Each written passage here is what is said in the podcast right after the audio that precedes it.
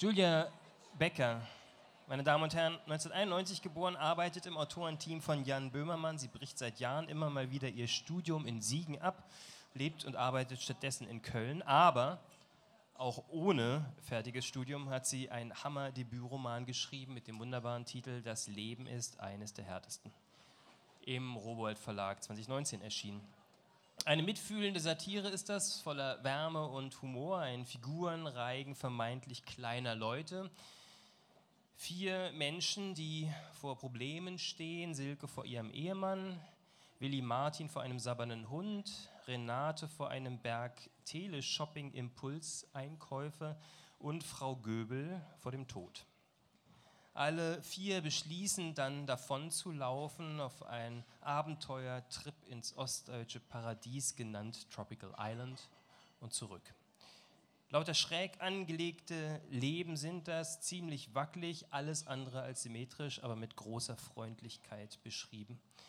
Der Spiegel meint dazu, in Julia Beckers Debütroman werden Menschen zu Helden, die sonst unsichtbar bleiben. Ein wunderbares Buch. Und der WDR 5 sprach angenehm geheimnisvoll von einem fast zarten Roman. Ladies and Gentlemen, we bring you Julia Becker.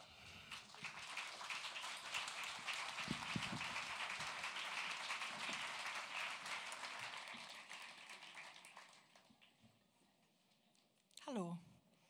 Ich muss nur kurz das Wasser hier rankarren.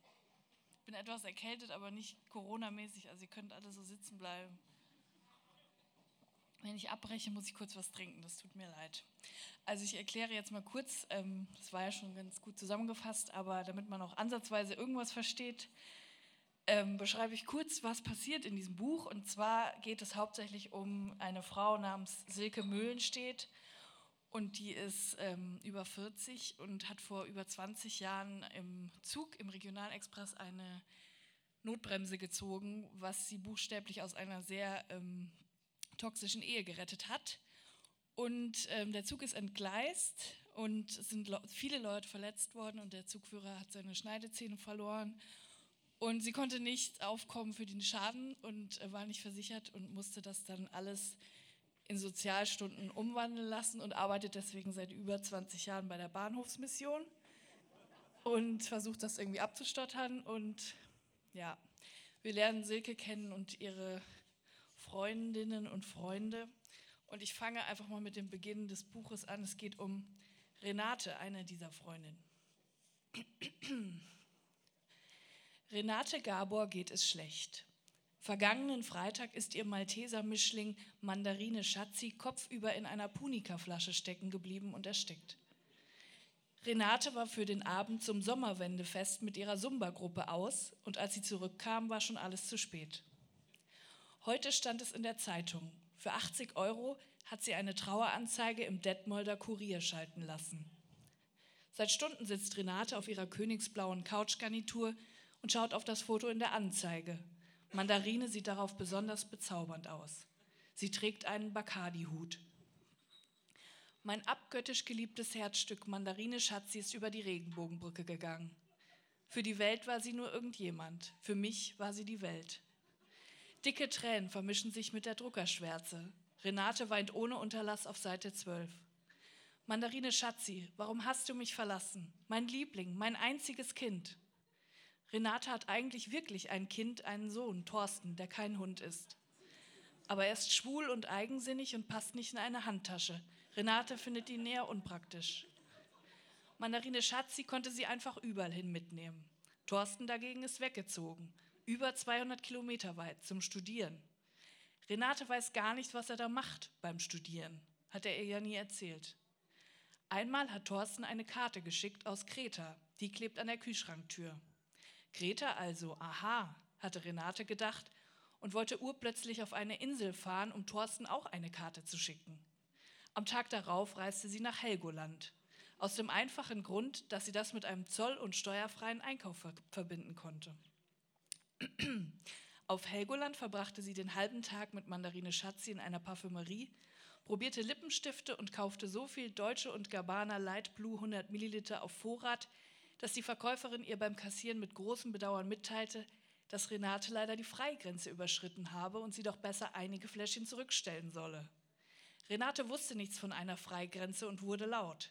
Wörter wie Pissnelke und Inseläffchen fielen. Kurzerhand wurde sie der Parfümerie verwiesen und musste zum Runterkommen erstmal schräg gegenüber in Pinkus Eiergrockstube einen kurzen trinken, wo sie Achim kennenlernte. Achim aß eine XL-Frikadelle mit Toast und Senf und erzählte, dass er schon seit über zehn Jahren einmal pro Monat rüber nach Helgoland fahre für Zigaretten. Früher habe er weniger geraucht, aber damit es sich auch lohnt, sollte man schon so ein bis zwei Packungen pro Tag rauchen. Er gab Renate einen Eiergrog aus und schenkte Mandarine Schatzi ein Stück Frikadelle. Sie konnten sich alle gut riechen. Später gab Renate Achim 430 Euro in Bar, wovon er ihr noch mehr Deutsche und Gabbana Light Blue 100 Milliliter kaufte und für sich selbst eine Stange Marlboro als kleines Dankeschön. Dann fuhren sie zusammen mit der Fähre zurück ans Festland. Und auf dem Achterdeck der MS Helgoland kamen sich die beiden näher. Aber das ist eine andere Geschichte. Die Postkarte für Thorsten hatte Renate im Eifer des Gefechts jedenfalls komplett vergessen. Mandarine Schatzi war keine gewöhnliche Hündin. Renate hatte sie in Ungarn aus einer Tötungsstation gerettet. Eigentlich wollte sie sich nur das Doppelkinn absaugen lassen. Das kostet in Ungarn so gut wie gar nichts. Da bekommt man fast noch Geld zurück, so unverschämt günstig ist das. Auf dem Weg zum Best Western Hotel in Budapest sah Renate dann die völlig verängstigte Mandarine Schatzi hinter einem Zaun kauern und war sofort schockverliebt. Die großen Augen, das zerzauste Fell, die kleinen dreckigen Pfoten. Sie hat nicht lang überlegt, ließ die Hündin impfen, waschen und föhnen und beim Rückflug musste sie nicht mal Aufpreis zahlen für das zusätzliche Gepäckstück. Renates eigener Theorie zufolge, weil sie ja dann kein Doppelkinn mehr hatte und das genau aufging. Aber jetzt ist die Transportbox leer und Mandarine Schatzi wird nie wieder darin liegen, mit ihrer quietschgelben Rassel und dem Angstdurchfall. Renate hat sich für eine Kristallbestattung entschieden. Dabei wird die Asche zu einem einzigartigen Kristall verarbeitet. In diesem Fall ein Traumfänger mit einem Ensemble von vier kleinen Kristallen. Den Traumfänger will sie direkt über der Couch anbringen. Wenn die Sonne sich dann ihren Weg durch die Window-Color-Diddlemäuse am Fenster ihres kleinen Reihenhauses bahnt, werden die Kristalle das Licht reflektieren und kleine Regenbögen auf die Wände projizieren. Und wenn Renate die sieht, dann wird sie wissen, dass ihre Mandarine Schatzi tatsächlich über die Regenbogenbrücke gegangen ist. Renate überlegt, Silke anzurufen und von Mandarine Schatzis Ableben zu erzählen, lässt es dann aber doch bleiben. Nach Silkes Abgang kürzlich nach dem Essen im Vapiano ist eindeutig sie am Zug. Renate wird ihr nicht hinterherrennen. Thorsten will garantiert nichts von Mandarine Schatzi wissen. Er konnte die Hündin nie leiden. Mit Juri herrscht momentan Funkstille. Sie haben sich gestritten, weil Renate auf Facebook ihrem Ex-Freund Detlef eine Kettennachricht auf die Pinnwand gepostet hat. Juri hatte die automatisierte Übersetzung benutzt und nur die Worte Glück und Liebe verstanden. In Kombination mit den zwölf Rosen-Smileys am Ende der Nachricht kam ihm das verdächtig vor. Zu Frank hat sie auch keinen Kontakt mehr. Der hat mit seinen täglichen Anrufen und den vielen SMS den Bogen überspannt. Manfred wohnt jetzt auf Lanzarote. Renata von der Aqua Aerobic ist sauer, weil Renate so lange nicht mehr beim Training erschienen ist, obwohl die beiden eigentlich eine Fahrgemeinschaft bilden. Die Nummer von Willi Martin hat sie nicht. Seinen Nachnamen kennt sie auch nicht und streng genommen ist er sowieso nur Silkes Freund. Renate fragt sich, wen sie noch anrufen kann, aber ihr fällt kein Name ein. Da ist niemand mehr. Jetzt muss ich mal kurz das trinken. Äh, ja, jetzt lernen wir Willi Martin kennen und mein Buch fällt auseinander. Nach, nach Feierabend flieht Willi Martin in die Welt des Online-Kniffels. Früher hat ihn die Arbeit als Schlagpfleger im Taubenschlag entspannt. Aber seit der Herr Graf die Tauben zu den Weltbesten ihrer Art emporzüchten möchte, ist rein gar nichts mehr entspannt. Nicht mal Tauben dürfen einfach nur Tauben sein, denkt Willi Martin. Beim Online-Kniffel vergisst er seine Probleme und manchmal sogar sich selbst. Das ist dann am schönsten. Wenn er Online-Kniffel spielt, muss er nicht niesen. Willi Martin muss immer niesen, wenn er nervös ist oder etwas Unerwartetes passiert oder wenn er peinlich berührt ist. Also im Grunde genommen ziemlich oft. Deswegen ist er am liebsten allein oder bei den Tauben oder halt vor dem PC. Beim Online-Kniffel ist er niemandem etwas schuldig. Er muss nur auf Würfeln klicken und eine richtige Entscheidung treffen. Full House oder Dreierpasch, zwei bei eins oder kleine Straße. Unter seinem Nicknamen Häuptling Raimundo führt er die besten Liste der Monate Juni und Juli an. Im Mai hat es leider nur zum dritten Platz gereicht. Auch jetzt ist Willi Martin in einer sehr exzessiven Online-Kniffelphase. Nach der Arbeit rast er nach Hause, hüllt sich und seinen Medion-PC in den dampfenden Qualm seiner E-Zigarette, Geschmacksrichtung Multifrucht und seufzt zufrieden. Natürlich ist es eine Flucht vor den Problemen, aber es gibt noch einen anderen entscheidenden Grund, der Willi Martin Abend für Abend in die Tiefen des Internets zieht. Die Knochenbrecherin. Die Knochenbrecherin ist genauso gefährlich, wie sie klingt. Sie belegt Platz zwei der besten Liste und ist damit Willi Martins stärkste Gegnerin im Kniffelsegment von www.spielaffe.de. An ihr beißt sich Willi Martin jeden Tag aufs Neue virtuell die Zähne aus. Nach einigen abendfüllenden Duellen entdeckt er die Chat-Funktion, mit der man Mitspieler während eines Duells direkt anschreiben kann. Anfangs traut er sich nicht. Was soll er auch schreiben? Gut gewürfelt oder toller Pasch? Ein paar Tage und zwei Dosen Radler später entscheidet er sich für ein dezent höfliches Guten Abend und muss nicht lange auf eine Antwort warten. Sie schreiben hin und her, nebenbei kniffeln sie um die Wette, das Spiel wird schnell zur Nebensache. Die Knochenbrecherin heißt eigentlich Kerstin und kommt aus Leer in Ostfriesland. Das ist der Name Programm. Einige Wochen, einige Wochen später kennen die zwei sich ziemlich gut, aber gesehen haben sie sich noch nie. Irgendwann macht Kerstin den ersten Schritt und fragt Willi Martin nach einem Foto von ihm. Er hat sich auf diese Frage vorbereitet. Schon einige Tage zuvor hatte er sicherheitshalber den Selbstauslöser seiner Digitalkamera für ein Foto genutzt, morgens vor der Arbeit, als er sich ungewöhnlich wohlfühlte und seine Haut besonders rein wirkte. Er trug sein kurzärmeliges, blaugrau kariertes Sommerhemd, die braunen, frisch gewaschenen Locken glänzten im Blitzlicht, seine Brille war einwandfrei geputzt. Er schickt Kerstin das Foto per E-Mail und wartet fünf schrecklich lange Minuten auf eine Antwort. In diesen fünf Minuten sieht Willi Martin seine Fälle schon davonschwimmen. Kerstin ist sicher eine anmutige Schönheit aus dem Norden, rothaarig mit feinen Sommersprossen auf der blassen Nase. Wahrscheinlich hat sie sich Häuptling Raimundo ganz anders vorgestellt. Das Foto ist eigentlich auch nicht sehr vorteilhaft, jetzt wo er sich es genauer anschaut. Absolut unvorteilhaft. Bestimmt meldet sie sich nie wieder und auch Online-Kniffel werden sie nie wieder spielen. Plötzlich macht es Pling, eine neue Nachricht, mit Anhang sogar. Kerstin ist bei ihm geblieben. Kerstin, oh du gute Kerstin. Er atmet tief durch und öffnet zitternd die Mail. Sofort kracht ihm ein riesiges Foto entgegen. Kerstin ist wunderschön. Sie ist in Willi Martins Alter, hat gebräunte Haut und schwarze kurze Haare. Auf dem Foto trägt sie einen schwarz-weiß gestreiften Strickpullover und sitzt auf einer orangenen Ledergarnitur. In der Hand ein großes, angebissenes Stück Salami. Sie schaut zur Seite und lacht ausgelassen. Irgendetwas Erheiterndes scheint während dieser Momentaufnahme passiert zu sein. In der Nachricht unter dem Foto fragt Kerstin Willi Martin, ob er mal Lust auf Telefonieren hätte. Gleich dahinter steht ihre Festnetztelefonnummer. Willi Martin ist überwältigt. Da passt ja wirklich alles.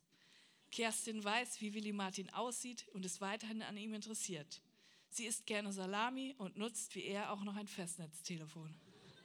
Er muss verschnaufen. Vielleicht ist es passiert. Es hat länger gedauert als bei anderen Männern, aber vielleicht hat Willi Martin jetzt jemanden gefunden.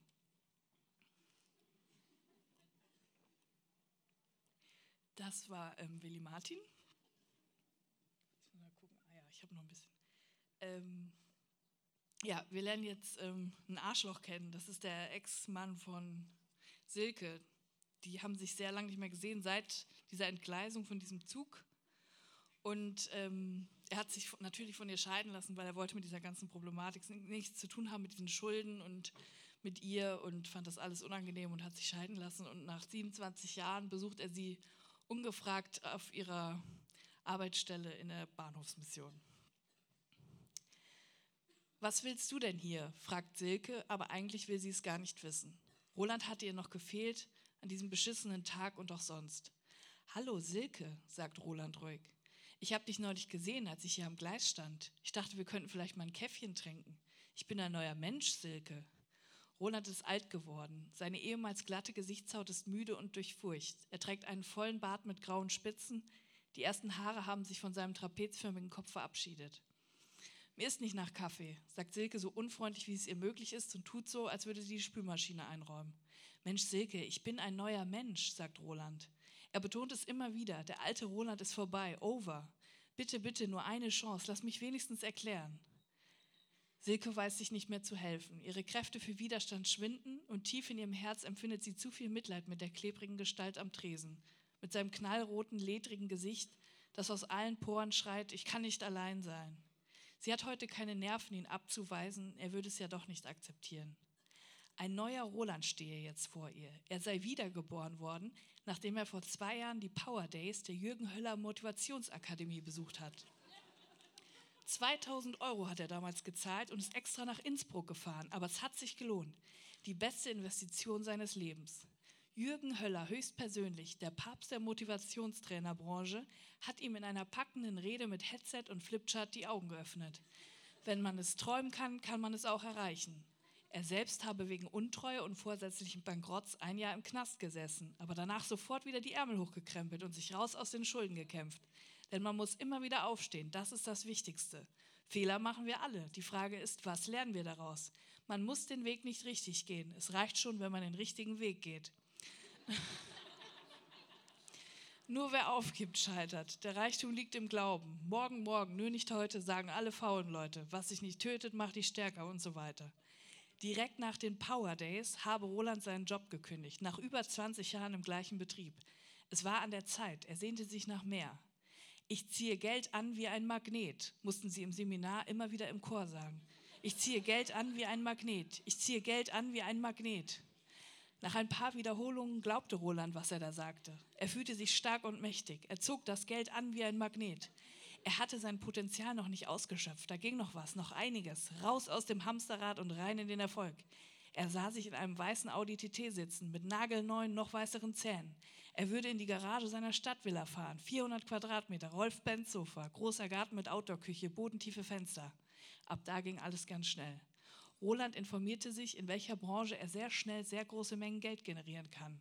Er suchte nach einer Herausforderung, etwas, das ihn kaufmännisch und menschlich forderte, das ihm einen steilen Weg nach oben ermöglichte.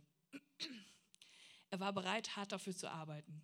Schließlich landete Roland im Restpostenhandel. Ein Bekannter eines Bekannten kommt selbst aus der Branche, Ahmed. Der leitet eine Dollar-Hugo-Filiale und führte Roland in die Künste des Falschens ein. Wenn auf der Autobahn was passiert, meinetwegen Laster mit Waschmittel kippt um, dann ist das Bruchware. Dann ruft die Spedition an und sagt, hier, wie sieht's aus? 140 Paletten Ariel Color, 6,5 Kilo Packung, 14,95 im Verkauf. Wenn du alle 140 nimmst, kriegst du sie für 5 Euro das Stück. Da musst du innerhalb von Sekunden reagieren, ja oder nein. Entweder wird es das Geschäft des Monats oder die komplette Pleite. Das ist jedes Mal der totale Nervenkitzel. Ich habe jetzt schon wieder Gänsehaut. Siehst du das? Im Postenhandel ist kein Tag wie der andere. Das kannst du mir glauben.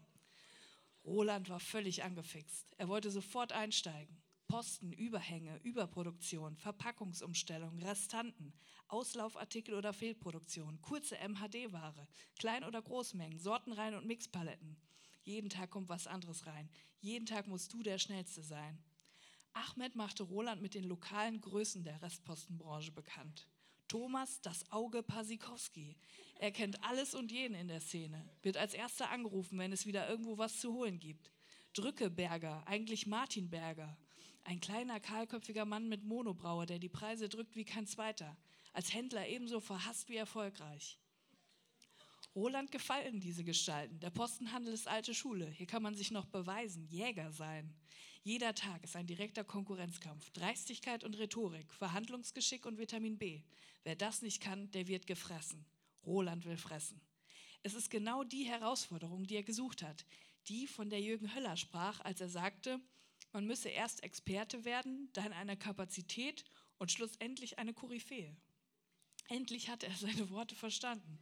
Es war seine Bestimmung. Er würde darin aufgehen und in ein paar Jahren expandieren. Die größte Nummer auf dem deutschen Markt werden. Der Chef einer gigantischen Restpostenkette. Die Restpostenkette mit dem einen Namen, den wirklich jeder kennt. Rambazamba oder Ruki Zuki. Irgendwann dann International, Österreich, Schweiz, China. Die letzten vier Jahre hat Roland richtig reingeklotzt. All sein Erspartes in ein Ladenlokal gesteckt. Er ist all in gegangen. 4000 Quadratmeter, beste Lage, direkt an der B67. Die riesige Reklame am Straßenrand zwingt einen förmlich auf den Parkplatz zu biegen. Mr. Money für Körper, Seele und Geiz. Für den, für den Slogan hat Roland einen befreundeten Werber verpflichtet und er ist immer noch begeistert. Kurz, griffig, auf den Punkt. Über Pasikowski kam er dann an Geschäftskontakte. Zwei, dreimal zusammen ein Bier trinken reichte, um in seiner Gunst zu stehen. Er stellte zwei Verkäuferinnen ein und einen Lageristen. Er erhielt ganze LKW-Lieferungen Filterkaffee und palettenweise Fidget Spinner. Das Geschäft kam ins Rollen. Roland patrouillierte jeden Tag in seinem Laden, rückte die Waren zurecht, vergewisserte sich morgens vor der Öffnung, ob auch alles ordentlich und vor allem reichlich an Ort und Stelle steht. Zu viel Produkt gibt es nicht, es gibt nur zu wenig. Einen Fehler ließ er seinen Angestellten noch durchgehen. Beim zweiten Mal wurde er laut. Aus Fehlern lernen. Jürgen Höllers Worte halten immer noch in seinen Ohren nach. Er sah sich in der Verantwortung, so etwas wie der Jürgen Höller seiner Firma zu werden, die Angestellten zu motivieren. Arbeite jeden Tag so, als wäre es der letzte Tag deines Lebens. Sei positiv, bleib positiv, steck andere mit dieser Positivität an. Die Leute kaufen dir den Klappstuhl unterm Arsch weg, wenn du eine Ausstrahlung hast. Stichwort Charisma. Steh nicht in der Ecke rum, wie bestellt und nicht abgeholt. Sei präsent, hol den Kunden ab. Er wartet nicht auf dich, du wartest auf ihn. Er hat das Geld, du willst das Geld. Sorg immer dafür, dass genug Ware im Regal steht. Überall muss es was zu gucken geben. Die Leute kommen nicht zum Spaß hier hin, die wollen was geboten kriegen. Die wollen den Rausch, die finden das geil. Schnäppchen hier oben, Schnäppchen da drüben, hier unten, überall geile Deals.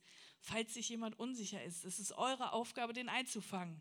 Das Ziel ist, dass der Kunde hier rausgeht und denkt, yes, ich habe diesen Bierhelm gekauft und es ist der geilste Bierhelm der Welt ich brauche diesen Bierhelm und meine Freunde brauchen ihn auch, deswegen habe ich direkt zwölf gekauft. Ihr verkauft nicht irgendeinen Krempel, ihr verkauft ihr ein Lebensgefühl. Die Leute kommen hier rein und draußen regnet es. Es ist grau, sie standen im Stau, manche von ihnen haben Krebs. Sie kommen hier vorne durch die Tür und wissen nicht, was sie erwartet und plötzlich ist da Kirmes.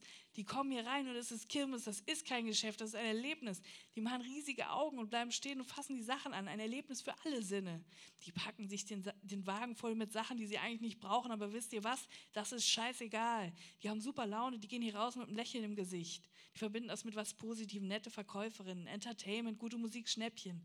Das ist das Wellness-Wochenende des kleinen Mannes. Das macht die Leute glücklich und ich will, dass ihr das genauso verkauft. Ihr macht die Kunden glücklich. Sprecht mir nach. Ich mache die Kunden glücklich glücklich, ich mache die Kunden glücklich. Die zwei Verkäuferinnen blickten ihn mit großen Augen an. Viel schienen sie vom Business nicht zu verstehen. Die ältere von ihnen, Frau Gaffelig, bekam von dem erfolgsorientierten Führungsstil wohl Herzrasen und kündigte nach nur zwei Monaten aus gesundheitlichen Gründen. Danke.